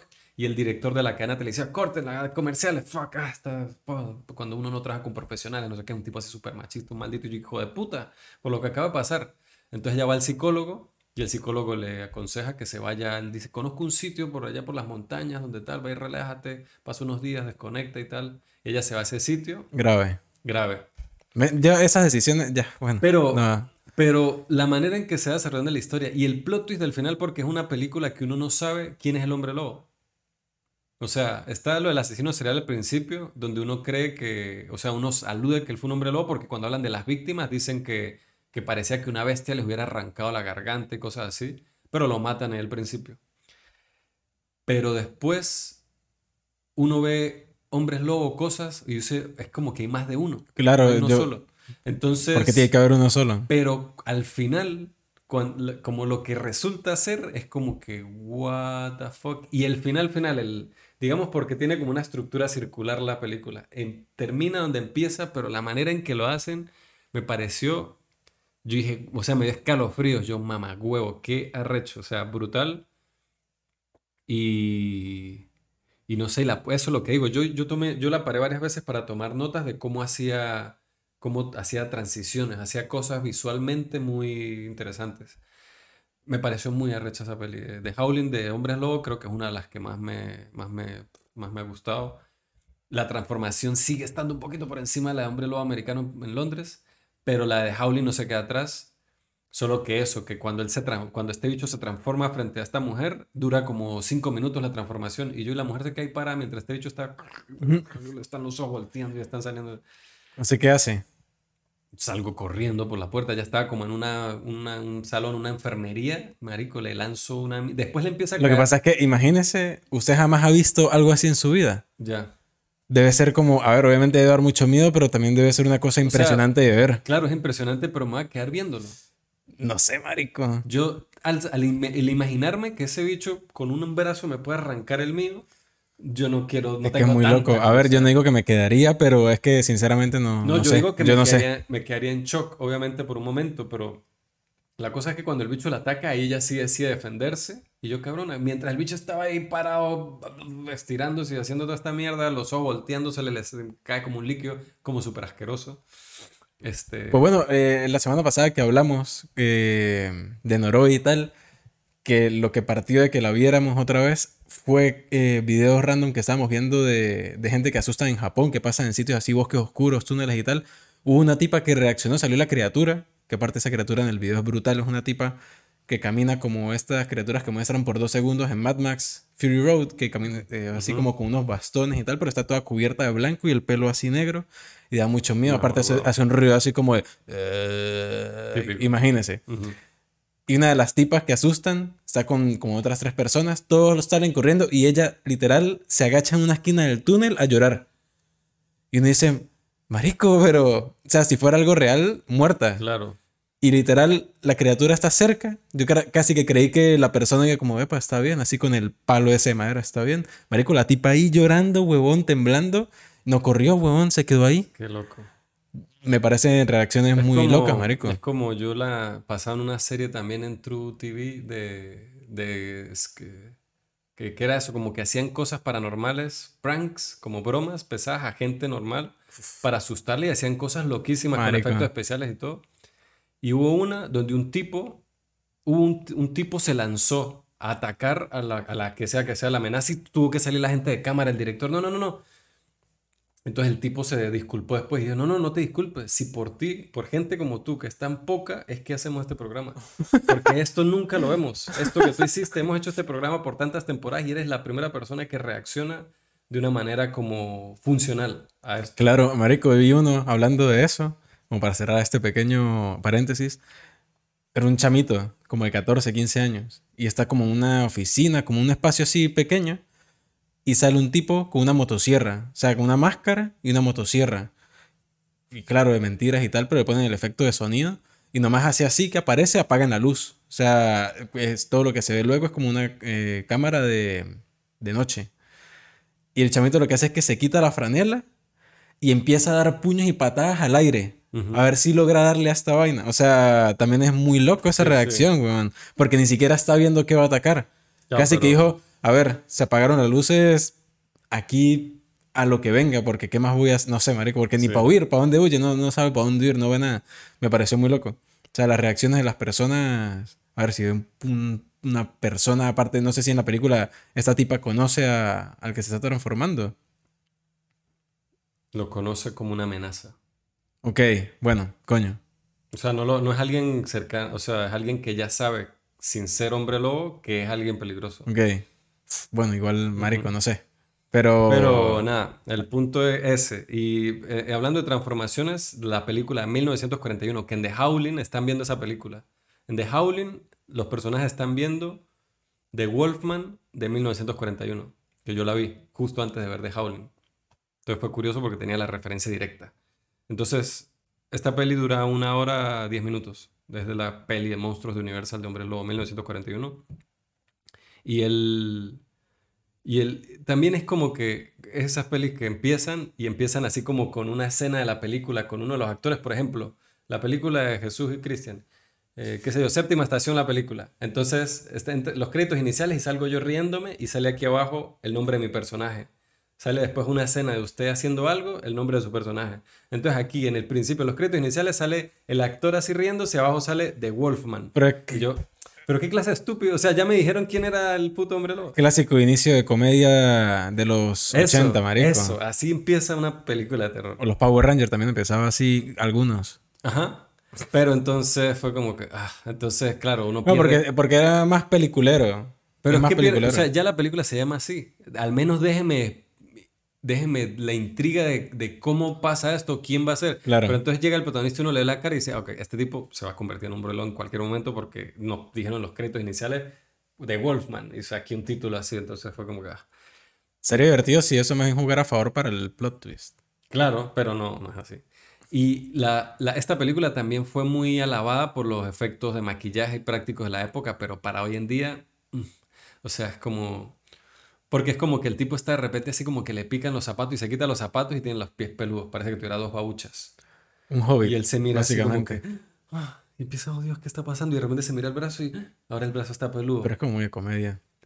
Es que da risa, ¿no? Pero... Pero no era la intención de la película. No, era la, no era la, intención de la película. Y la película no es mala. Estos son de los que se vuelven clásicos sin querer. La película tiene, la, tiene escenarios góticos brutales. O sea, bosques así oscuros con niebla, que se nota que son estudios, pero así como, así como en Kaidan uno ve que todo es muy de que es como una, es artificial lo que estamos viendo, pero igual es increíble. Aquí es así.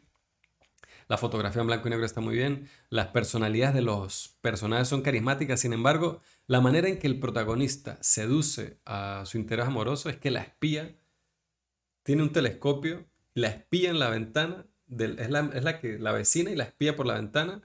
Y cuando la ve en persona le dice, ¿y por qué no te pusiste tales aretes? Y ella, ¿qué aretes? Y dice, sí, los que tienes en tu mesita de noche y tal. Y ella, y ella lo, Y ella los cautiva.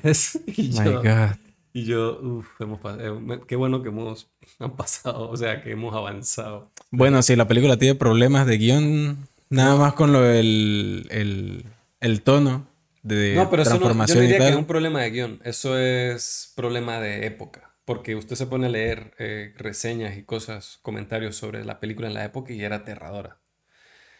Esto ya es cosa de... Esto es... Bueno, usted no vio el video, no sé si ese video es viejo, pero yo lo vi hace poco, de la reacción de las personas saliendo del cine después de ver El Exorcista. Claro. La gente se desmayaba, lloraba, estaba ahí vuelta loca. Y esa es una película que yo, que uno cuando la ve, ya uno tiene demasiada expectativa por todo lo que han dicho. Y sin embargo yo la vi, yo dije, y me sorprendieron cosas. O sea, yo creí que yo ya me esperaba todo de esa película. Igual me pasó con Psycho. Yo Psycho me tardé un poco para verla porque dije, es que yo ya sé, ya esa, esa escena de la ducha la han repetido en todo y tal.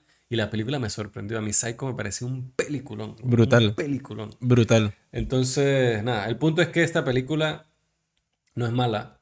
Se ve fácil porque dura una hora. Tiene esas cosas como políticamente súper incorrectas que han envejecido malísimo, como esa manera en que él seduce a la protagonista, que por cierto está comprometida con un tipo que sí se ve como un buen tipo, pero a ella le gusta más este hombre. Entonces también ahí, va el tema de que la cosa del, hombre lobo también se usa muchas veces como alegoría a esa, esa naturaleza primal del, del, hombre, esa conexión bruta con la naturaleza, con su instinto así como más animal y tal. Entonces pasa mucho que cuando están en ese periodo de convertirse en hombre lobo, se amplifican sus sentidos, empiezan a comer carne cruda, este, qué sé yo, se vuelven más voraces incluso sexualmente, más así como seductores, más ambiciosos, más ambiciosos en ese sentido de frontales, así como... Y, y una película que refleja muchísimo eso es que esta película no, no, era una de las principales que iba a ver, pero es que vi el repertorio y dije, men, dirige por Mike Nichols, que deberíamos tener aquí una estatuita de Mike Nichols. Mike Nichols hizo una película de hombres lobo. Mike Nichols dirige, protagoniza Jack Nicholson, James Spader, que es el de Crash, este. Y el. Michelle Pfeiffer. Christopher Plummer. Richard Jenkins. Richard Jenkins es el de Cabin in the Woods. Que Spider lo odié cuando salió en The Office. ¿A quién? a James Spader. Pero es rechísimo. Ese actor a mí me encanta. Oye, él es brutal. Pero es que por el personaje, el personaje provoca agarrarlo a coñazo. Aquí también es un cabrón de primera categoría que provoca estrellarlo. Pero James Spader yo no sé por qué no hace más cosas. A mí él me parece brutal. Y tiene un bozarrón. Tiene un bozarrón y tiene como una cara así de cabrón de que me sabe mierda todo, que me encanta, me provoca. Mmm, cabrón, o sea, está muy bien el. Eh, Christopher Plummer, brutal Christopher Plummer, Richard Jenkins, este, y esto, y Michelle Pfeiffer. Y Jack Nicholson, principalmente Jack ¿Por qué no vimos esa película aquí? La vi anoche, al, cuando llegué al trabajo, reventado a las 12 de la noche. Bueno, yo también estaba mamado. Pero esa película Primero, Jack Nicholson no le hace falta mucho. Yo me doy cuenta porque yo, Jack Nicholson es de pana uno de los mejores que ha estado, que ha estado enfrente de una cámara ese con. Pero es que yo me pongo, eso me hace pensar mucho y a veces yo lo comento aquí, las caras de la gente, de los actores, ayuda mucho a la genética, porque no quiere decir que sea apuesto o no, sino su cara, la cara de Jack Nicholson. Lo que transmite. Transmite tanto con pequeñas, mueve las cejas, levanta un cachete, hace, eh, es muy, o sea, es muy, no lo quiere ver todo el tiempo, es increíble. Entonces, esta mierda es el, es el origen de un antihéroe, esta película. Eso me pareció brutal porque es, es él que va desarrollando habilidades, de repente el olfato se le amplifica. Y él como que se da cuenta y eso le da ventajas en su día a día, con el trabajo, con su pareja, descubre que la mujer le está montando cacho con James Spader. Otra... Entonces...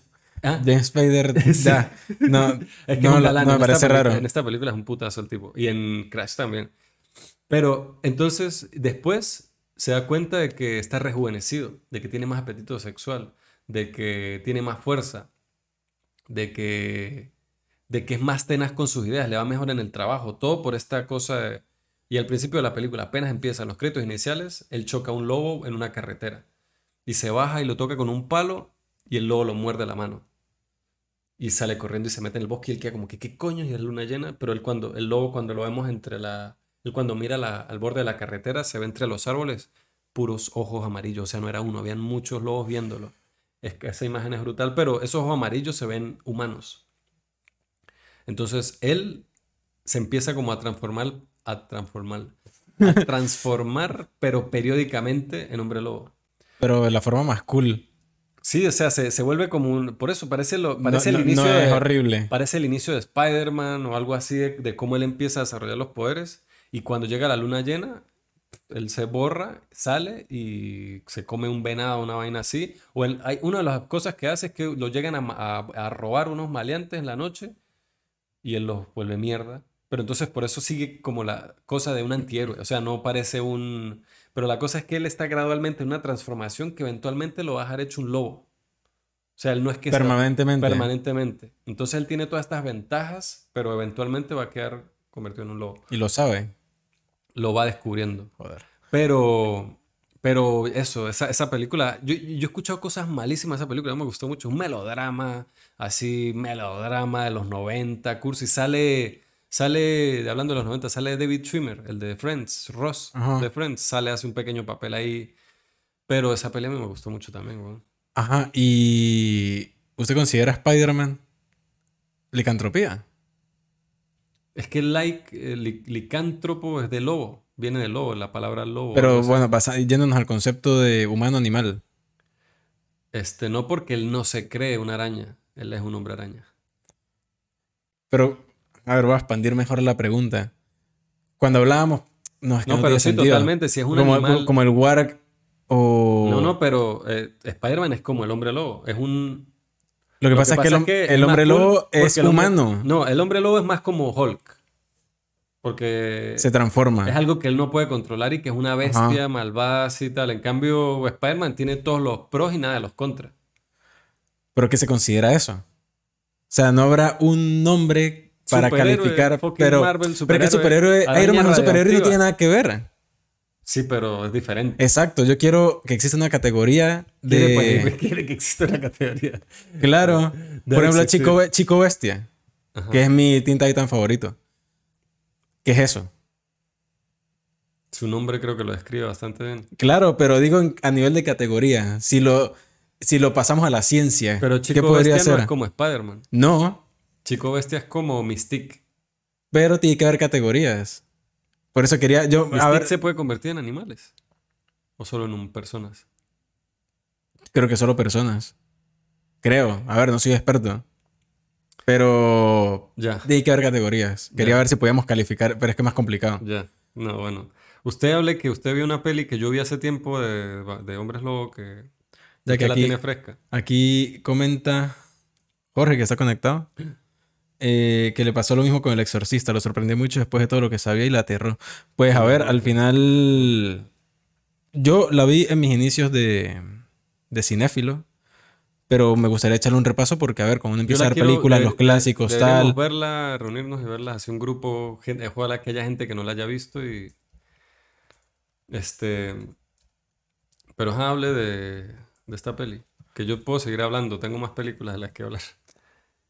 Bueno, esta por recomendación suya. Yo quería ver más películas, pero bueno, la vida a veces no da. Igual la conversación sobre hombres lobo, eh, súper divertida. Bueno, eh, primero, antes, para hablar un poco de, una referencia a hombre lobo que tengo que me gusta mucho, es el de Harry Potter, eh, Remus Lupin, y un poco como... Es uno de los mejores. También la transformación de él, a pesar de que no es tan gráficamente dolorosa, el, como hablemos lo que hizo Cuarón en, en El prisionero de Azkaban, como los efectos de sonido, los huesos, que es como lo que más choca, cuando se estiran, como que se quiebran, pero es para estirarse y eso, con las articulaciones y tal. Aparte de que es una persona que uno sabe que es buena gente, o sea, es un tipo que es cool, es atento. hombre lobo. Es brutal. Me gusta porque es como una cosa así fea. Es como estirado, así como encorvado, o sea, tiene la joroba y tal, y, tiene hocico. Es un monstruo, se ve como un monstruo, pero como un animal, hombre, tal. y aparte que no, no, se ve como una amenaza, una gran amenaza, pero no se ve como algo, eh, no sé, tan masivo, como algo incontrolable. O sea, uno sabe que uno lo puede controlar, es pero como un animal grande, peligroso. Exacto. Eso, que es lo que es, sí.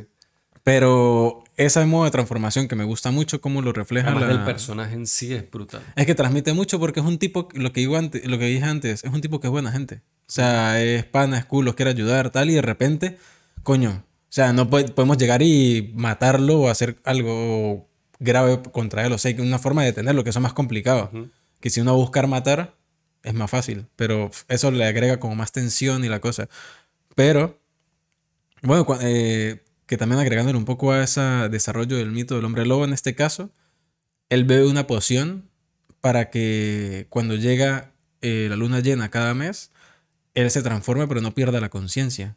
Cosa que no pasa en ese momento de la película, que ya está desatado, o sea, ella no distingue nada. Pero lo que me gusta también del trasfondo de eso, que lo agrega otro personaje que aparece en las últimas películas de Harry Potter, que en los libros se desarrolla un poco más, que es Fenrir Greyback, que fue el que de pequeño hizo que Lupin eh, fuera hombre lobo. O sea, un tipo, un hombre lobo que le gusta ser hombre lobo. Y atacaba a niños, marico, o sea, los convertía. Y muchos de esos niños no llegaban a adultos, simplemente morían de pequeños y ya, o los mataban. Eh, pero en, no me acuerdo en qué libro es, si es en el sexto en el, o en el último, que él ataca a un hermano de Ron sin estar transformado. Entonces hace que el hermano de Ron no sea hombre lobo, o sea, no se transforma con cada luna llena, pero adquiere como cosas de lobo. Que si la carne, por ejemplo, prefiere comérsela prácticamente cruda o tiene como más habilidades como físicamente ciertas mejoras y tal. Aparte de que le deja una cicatriz horrible en el, creo que lo muerde en la cara, o sea, es feo. Pero esa, esa, como esos agregados que cada, como que cada autor, cada obra le va agregando como a ese mito, lo ayuda como a expandirlo un poco más y es como también darle un toque más fresco a la cosa, aunque en Harry Potter no se desarrolla en sí tanto los hombres lobos. A mí me gusta mucho de la peli, porque no he leído el libro, esa me, me, me, queda como con ganas de saber más de ese personaje. Bueno, y existe una comunidad que, de hombres lobos que no son aceptados, socialmente no son aceptados. A Lupin lo despiden de Hogwarts por lo mismo. Pero hay una comunidad de hombres lobo que intentan como se ayudan entre sí para llevar un estilo de vida lo más normal posible, que me parece arrechísimo. Pero, yendo ahora a esta película, es la, la que hablaba antes, que el tono de, de entrada y como que, como sopesarlo para uno adentrarse, porque si no, uno no se la traga. Y más como ese tono de comedia rancio que, que las personas con las que lo estaba viendo, Lo y Paula, estaban como como esto está muy raro, estos diálogos están raros, esto está como no entiendo nada. Pero cuando uno pasa ese filtro, marico, es para reírse. O sea, es muy buena peli para ver en, en grupo, amigos, tal. Aparte que es súper corta, dura una hora 24. Se llama The Wolf of Snow Hollow. O El Lobo de Snow Hollow. De Jim Cummings. Que nosotros vimos una película en su casa, me acuerdo, hace años. Se llama Thunder Road. Mi cumpleaños del año 2019, creo. 19, creo, sí. Jim Cummings Thunder Road, que nos, a mí me gustó mucho. A mí me gustó, aunque me gustaría volverla a ver porque es que me acuerdo de momentos, pero en sí la historia no la recuerdo mucho. Pero esta, men, o sea, empieza con una pareja que está llegando como de vacaciones a una cabaña, la cabaña hermosísima, pero ya cuando uno le da la cara a los protagonistas, uno ya se da cuenta que no es el clásico tipo de actor que se escoge para un drama o para algo así de terror tal, a menos de que sea algo paródico o algo así como más con un tono menos más jocoso y tal. Y esto tiene un humor muy rancio, como muy chocante. Y ellos van a comer, tal. Él intenta buscarle peo a dos tipos en un bar porque usaron la palabra faggot o maricón. Y a él como que le, le afectó eso. Ahí habla como de su hermano, ¿no? Si mi hermano estuviera aquí y tal. Entonces, nada, como eso queda ahí. Pasamos otras a la cabaña, él así como romántico con su chica, tal pero a ella la atacan. La atacan y él llama a la policía, uno medio ve que la tipa quedó prácticamente descuartizada. O sea, la atacan que la matan. Sí, sí, sí, o sea, ella queda... Uf, no me acuerdo de nada. Desechable, o sea, ella queda como un desecho ahí. Y ahí entra el personaje protagonista, que es un policía, que ya la cara de él, yo sí decía, yo duré como media hora de película diciendo, este tipo a quién se me parece. Jim Cummings, el director. Eh, sí, pero sí, Jim Cummings, Creo que sí. Que es el protagonista de Thunder Road. Es que no me acuerdo ni de la cara de Thunder Road, pero ya va. Porque sí. Mm, sí, bueno, sigue hablando, yo lo busco. Ya va. Sí, sí, sí, es él. Yo decía, ¿a quién se me parece él? Pero más que todo por expresiones y tal. Y como media hora después fue que dije, marico, se me parece un poco a Casey Affleck. Por caras que él pone, por la forma en cómo habla, cómo gesticula. Yo dije, marico, se parece a Casey Affleck. Y luego dijo lo mismo, sí, tiene como un, aire ahí. Un tipo alcohólico, policía. Bueno, alcohólico, está en Alcohólicos Anónimos, tiene años sobrio y está metido en este peo, pero me da risa porque él no deja de gritar en toda la película. Él siempre tiene un motivo para putear a alguien en toda la película. Y eso lo hace gracioso. Cada vez que le está gritando a alguien por alguna estupidez. Imagínense cuando empieza a correr el rumor en el pueblo, porque aparte es un fucking pueblo pequeñísimo de que el que está cometiendo los asesinatos, porque después pasan más, es un hombre lobo. Él luego no puede oír ni la palabra lobo ni hombre lobo porque estalla. dice, pero ¿qué les pasa? a Ustedes una cuerda de ridículo, marico. Se mete con todo el mundo y ahora lo empiezan a tomar menos en serio por no creer que el que comete los asesinatos es un hombre lobo. Dice, las víctimas son descuartizadas. Se nota que hay pisadas de huellas de lobo enormes al lado de las víctimas. Y él, y él, no, él dice, ya basta, o sea, está harto. Tiene problemas con la ex esposa, con la hija que es adolescente. Marico, a mí me pareció muy buena peli por eso, O sea, uno se parte de risa nada más viéndolo a él, que aparte tiene una cara muy peculiar. Marico, cada vez que pelea es divertido, marico. Uno se caga de la risa demasiado. oportunidad. Yo creo que ese día no estaba, no sé, no la, no me, me, recuerdo que me fastidió y que es muy corta. Pero es que, de hecho, se la mencioné porque un amigo hace poco me habló de que esta peli es una de sus favoritas. O sea, una de sus favoritas de los últimos tiempos. Y yo, verga, es que yo la vi y recuerdo que no me gustó, pero no la recuerdo en lo absoluto. Creo que es una de esas películas que uno llega cansado, se pone a verla y uno se está como quedando dormido. Uno como y que como no que no entra en el tono tampoco y se va. Eso me ha pasado. Yo quería hablar un poco del final, pero a ver si usted la quiero volver a ver y no se acuerda de nada, es mejor no comentarlo. No, y esa peli no la ha visto mucha gente. Exacto. Pero. Pero yo quería que hable del hombre lobo, como si se retrata, si aparece. Claro, a eso iba. Porque en la primera, la primera acto no se ve nada que es esta tipa que comenté hace rato. O sea, uno no ve nada de la criatura, solo ve el cadáver, los desechos que dejó ahí ya. La segunda es una tipa que da clases de snowboard y tal, y está estacionado en un estacionamiento enorme, y está preparándose para irse, tal, alistando todo, y oye ruido. Es la primera vez que muestran la criatura, que ese plano me parece brutal porque está la camioneta en medio del estacionamiento, con los faros encendidos, y ella, para poder asomarse, se aleja un poco de la camioneta y de repente un corte, un gran plano general de la camioneta así pequeñita, ella más pequeñita aún, y el tipo hombre lobo ahí, puesto. Enorme, marico, es gigante. Y uno dice, mierda, o sea, me gustó mucho ese plano por la escala que pone. Y uno dice, ¿qué va a hacer ella? O sea, de los nervios, no sé qué intenta abrir la camioneta, no puede, tal. Lo que me gusta también de la película es el montaje. Uno está viendo el ataque y está viendo la reacción de este tipo peleando con su equipo de policías, discutiendo el asesinato, mientras estamos viendo el asesinato y eso intercalado. O sea, entonces uno está como clip de horror, clip de comedia, entonces es como una sensación muy extraña, pero a mí me gustó. Esa fue la primera eh, muestra del hombre lobo que me gusta porque se nota el pelaje así, es como, por ejemplo, en el Werewolf by Night, se nota que es un, pela, un pelo que es como un pelambre así como más tieso, como más salvaje. Aquí más este como más estilizado, como más un lobo así peinadito y tal, pero le da como una, no sé, le da como una potencia más imponente de alguna manera. Las siguientes veces que vemos algo del lobo, que ya son como más cerca, pero nunca lo muestran explícitamente. Pero siempre se ve que es muy grande, es muy alto, y el pelaje. Pero en sí así garras, boca, hocico, tal, no se ve tanto pero eso ayuda a lo que pasa al final. O sea, de lo que no quiero hablar, uno, uno dice, maldita sea, o sea, es esto, y todo calza. Y es como, es una puta locura, marico. O sea, no... Tienen que verla, o sea, tiene que volverla a ver. Ese es uno de los referentes más recientes de cine de hombres lobo, así que hay. Y hablando de que no hay películas, eh, o sea, conseguir películas buenas de hombres lobo cuesta más. Yo siento que esta es una de esas, pero no en un tono serio. Eh, claro. Yo, otra que vi a medias porque no la terminé de ver fue de Neil Marshall.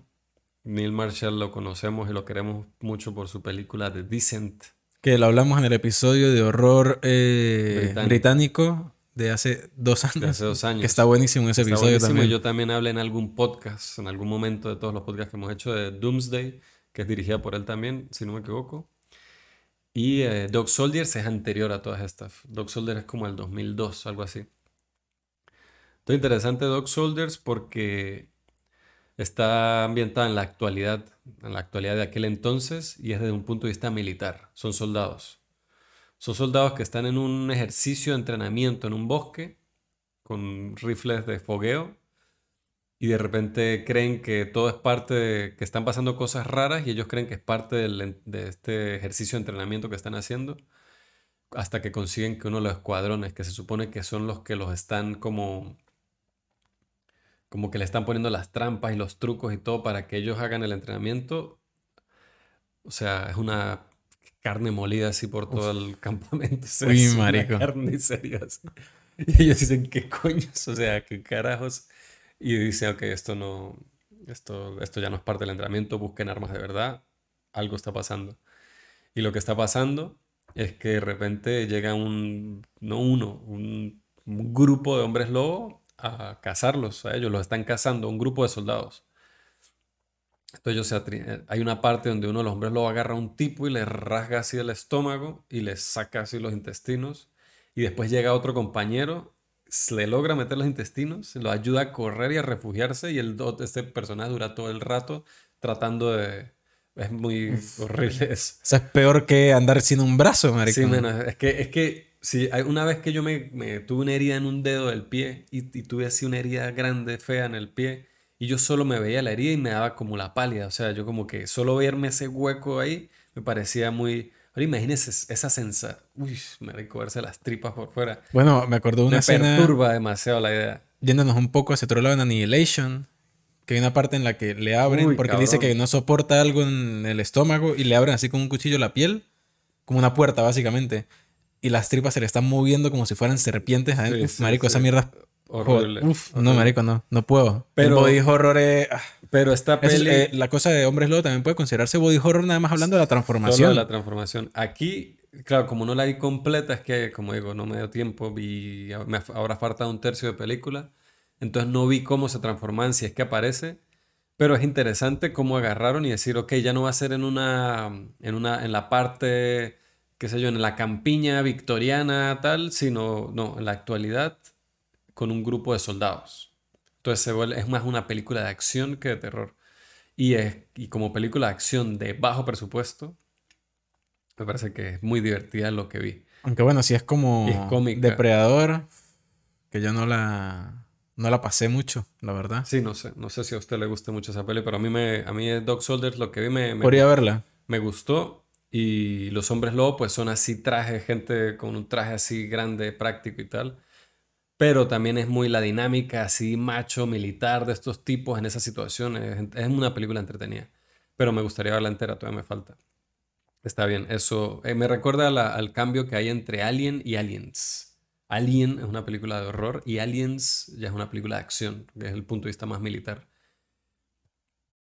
Y, que, y una película muy importante porque fue una de las películas que más influenció mi visión y mi concepto de lo que era un hombre lobo de niño y adolescente fue la saga de Underworld, que me llamó mucho la atención que Jesús no sabía cuál era y a otros amigos, claro, que soy el mayor de mis amigos aquí. Entonces soy el viejo, pero Underworld fue, o sea, incluso como se vestían en esa película, eso fue muy icónico, o sea, qué loco, es que me pongo a pensar, es verdad que tengo como años sin escuchar que se habla mucho de esa saga, pero Underworld en su época era una de las cosas, eran del, del cine más comercial que había en cuanto a que salían esas películas y hasta el cinéfilo, no cinéfilo, lo que sea, todos iban a ver esa mierda al cine, hacían mucho dinero y por eso esa peli tuvo como cinco secuelas. Pero Underworld, Underworld trata sobre un mundo en el que los vampiros dominan la Tierra y tienen de enemigos a los Lycans, que les dicen ellos, que son hombres lobo. Entonces lo que sucede es que hay la unión de una vampira con un hombre lobo romántica y de ahí sale un, híbrido entre vampiro y hombre lobo, que es lo más jodido, que eso nunca puede pasar, una aberración es peligroso tal. Más aberración que un vampiro o un hombre lobo, un vampiro hombre lobo. O sea, porque es muy poderoso. Entonces, como que el bando en el que sea que esté esa criatura va a ganar la guerra que hay entre vampiros y hombres lobo. Como los dragones en Game of Thrones, el que tenga dragones. Sí, bueno, pero sí, pero la cosa es que aquí el hombre lobo, los hombres lobos son como seres que vienen de las alcantarillas, no sé qué, en cambio los vampiros son bichos así súper, son súper fuertes, son súper bellos, así estilizados, todos se, se, visten de látex negro, o sea, ojos así azules penetrantes. Este, y la, la, manera en que como se ven los hombres lobos aquí, para mí está tatuada en la cabeza que es como deberían verse los hombres lobos. Y la manera en que se transforma también es como dolorosa, pero es rápida. O sea, es como que están y son súper mm, así rudos. O sea, el hombre lobo es un tipo desaliñado, de barba, pelo largo, así grande, musculoso. Los vampiros son un aspecto así más elegante de traje, tal, no sé qué. Todos estos tipos van a pelear y simplemente uh, hacen se transforman y se caen. Ah, pero a voluntad. A voluntad. O sea, es como una habilidad que tienen. En cambio, el, bueno, como en Twilight. Como en Twilight. Pero aquí es una bestia, sí, no es como, no es como el de. El de Harry Potter, el de Lupin. Que es así como un perro así más escuálido, más como tal, sino aquí es como un fucking bicho así más tonte, mm, hombre lobo. Un Arnold Schwarzenegger, hombre lobo. Versión hombre lobo, sí, entonces está cool. Y otra película de esa época que también para mí tenía hombres lobo así como muy... que me gustaba cuando era niño, después la vi de grande, de niño la vi muchas veces, de grande la volví a ver y dije, uff, esta vaina me gustaba cuando era niño, que es Van Helsing, la peli con Hugh Jackman. Este... Y creo que más o menos ese es, el, es como el repertorio general de cosas de hombres lobo que he visto yo en el cine. O la parodia de Wallace and Gromit. Ah. el Were Rabbit. Increíble. De, a ver, de películas, esa es la mejor de todas de las que hemos hablado. bueno, la Harry Potter también es buena. Pero, a ver, de película, sí, buena película, esa es una de mis favoritas. Ajá, pero a ver, yendo más allá, que ya bueno, sería, voy a, a preguntar en Instagram las películas favoritas de la gente de Hombres Lobo. Pero, para usted más allá de película, ¿qué hombre lobo de diseño, aspecto, de, de, de imponencia, de todo? O sea, ¿cuál cree usted que es el que más le gusta o el que más le parece que representa a lo que debería ser un hombre lobo?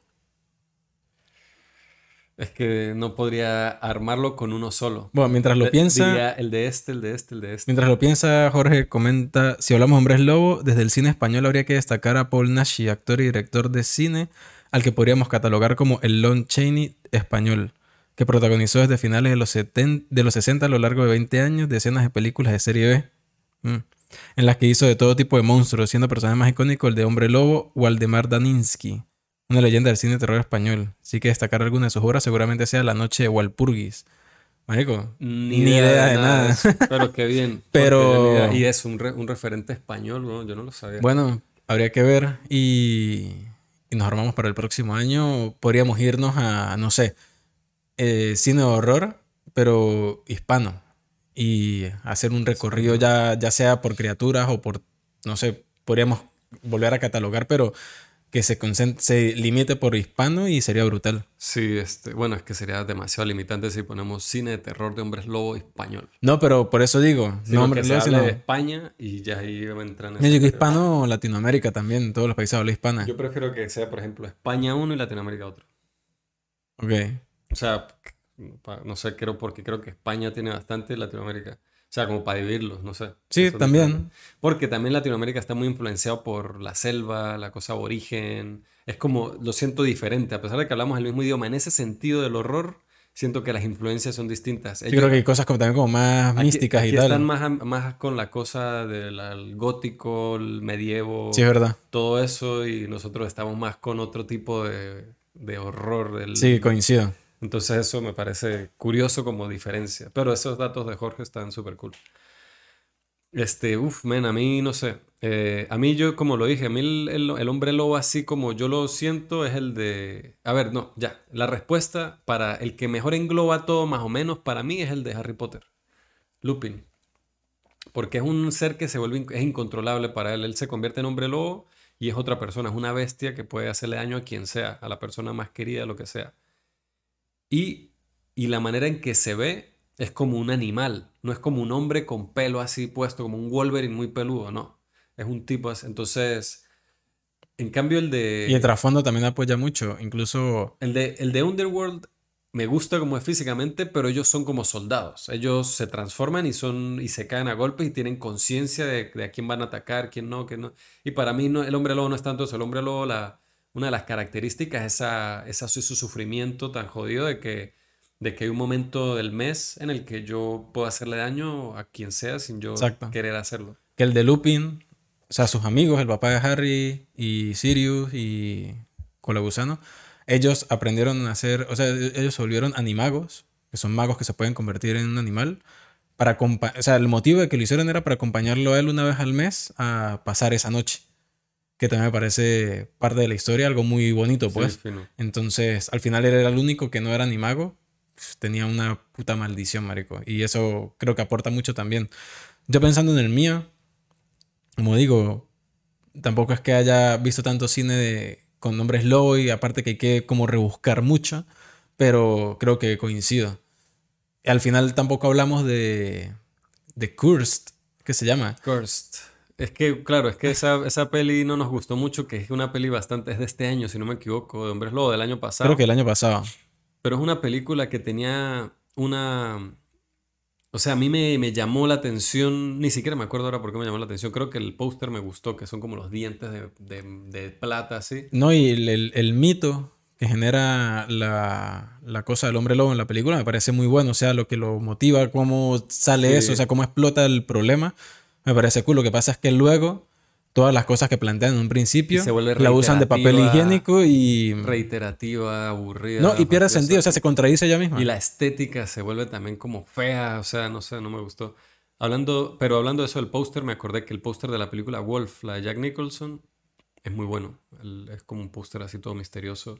Y quería recalcar eso, que él en ese papel está brutal. En ese, es muy gracioso. Hay una parte incluso donde orina a alguien en los zapatos, en el trabajo, alguien a quien él le cae mal, y dice, ¿qué coño estás haciendo? Y dice, ah, disculpa, estoy marcando territorio y tus zapatos estaban en el camino. y el tipo, pero qué... O sea, entonces esas actitudes de, como Jack Nicholson, además de que como él tiene ese carácter como así tan...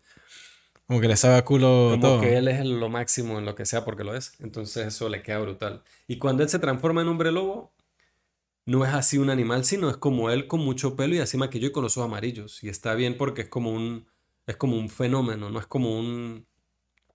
Es más humano que el lobo, porque como él eventualmente se va a convertir en un lobo lobo. Claro, es una transición mucho más larga. Entonces, eso está bien. Y um, esa peli me pareció interesante. Yo creí que, porque yo había escuchado cosas malísimas de esa película, pero yo dije, es que Mike Nichols, a ver, sí tiene algo, tiene un tercer acto, digamos que una pelea entre los hombres lobo que yo, men, ¿Qué coños? ¿Qué es esto? Eh, la cosa del origen de una película de superhéroes incluso terminó como una película de superhéroes, con la pelea final, que me pareció súper eh, innecesaria. Pero las películas, las películas menos pero buena la pelea. Tiene cosas de acción que no están mal, pero no era, no sé, no... Las películas menos buenas de Mike Nichols siempre tienen algo encantador que hace que valga la pena verlas. Y esta es una de esas pelis, Wolf. Bueno, fue un paseo un poco de rebuscar, pero eh, vale mucho la pena indagar en el mito del hombre lobo. Sí, sí, y de, niño me acuerdo que era mi criatura favorita. Y sobre todo ligando el hecho de que está muy compenetrado con los vampiros. O sea, son mitos que, al menos en la historia moderna, de la ficción moderna, están muy ligados ambos. A pesar de que creo que el del hombre lobo es mucho más antiguo que el de los vampiros. Sí, sí, sí, sí. Pero nada, este, ¿Algo más que decir de Hombres Lobo para cerrar? No. bueno, sí, yo, nada, a mí yo creo que la que más me sorprendió fue The Howling. Fue la que más me sorprendió y creo que diría ahora mismo que fue mi favorita. vamos a hacer un, un reel que aparezcan las, sería las pelis más rescatables. sería bueno hacer un reel con las transformaciones, un supercut de todas las transformaciones de compararla. De todas. O sea, no, de, al menos de las que hemos hablado, de, algún, de las que se vean, pues. Bueno, puede ser de, la, de las de, las que se recomienden y se muestran eso. Lobo Hombre, bueno, hablando, siempre digo Lobo Hombre porque me acuerdo de Lobo Hombre en París, la canción de la Unión, que un puto clásico. Ah, bueno, esa es la referencia española que tengo. Esa canción me parece arrechísima. Tiene un bajo sick, que es Lobo Hombre en París, pero es al revés. Es un, es un lobo que se convierte en hombre en París y se enamora de una mujer. Esa canción es muy cool. Pero si un, un supercut de las transformaciones sería brutal, sería entretenido hacerlo. Este, y para la próxima semana, que estamos aún en discusión, pero puede ser que tengamos una, uno o un par de invitados especiales en el cine de horror. Y ya que estamos hablando de criaturas y como de subgéneros del cine, yo había pensado en el cosmic horror, que es algo de lo que, que es muy interesante digamos que no hay demasiadas cosas, pero las cosas que hay son muy buenas y no se vale la pena hacerlo, sobre todo con estos potenciales invitados que vamos a tener que pueden aportar mucho a la conversación. Pues a mí me entusiasma mucho y yo sé que ellos también, así que ya nos veremos la otra semana. Nos veremos y nada, recuerden seguirnos en nuestras redes, estar atentos al Twitch. Sí, aquí la dinámica me ha gustado bastante y esperamos que cada vez seamos más acá que al final la interacción siempre es divertida. Ajá. Bueno, nos este, vemos. Nos vemos, hasta la próxima. Dios.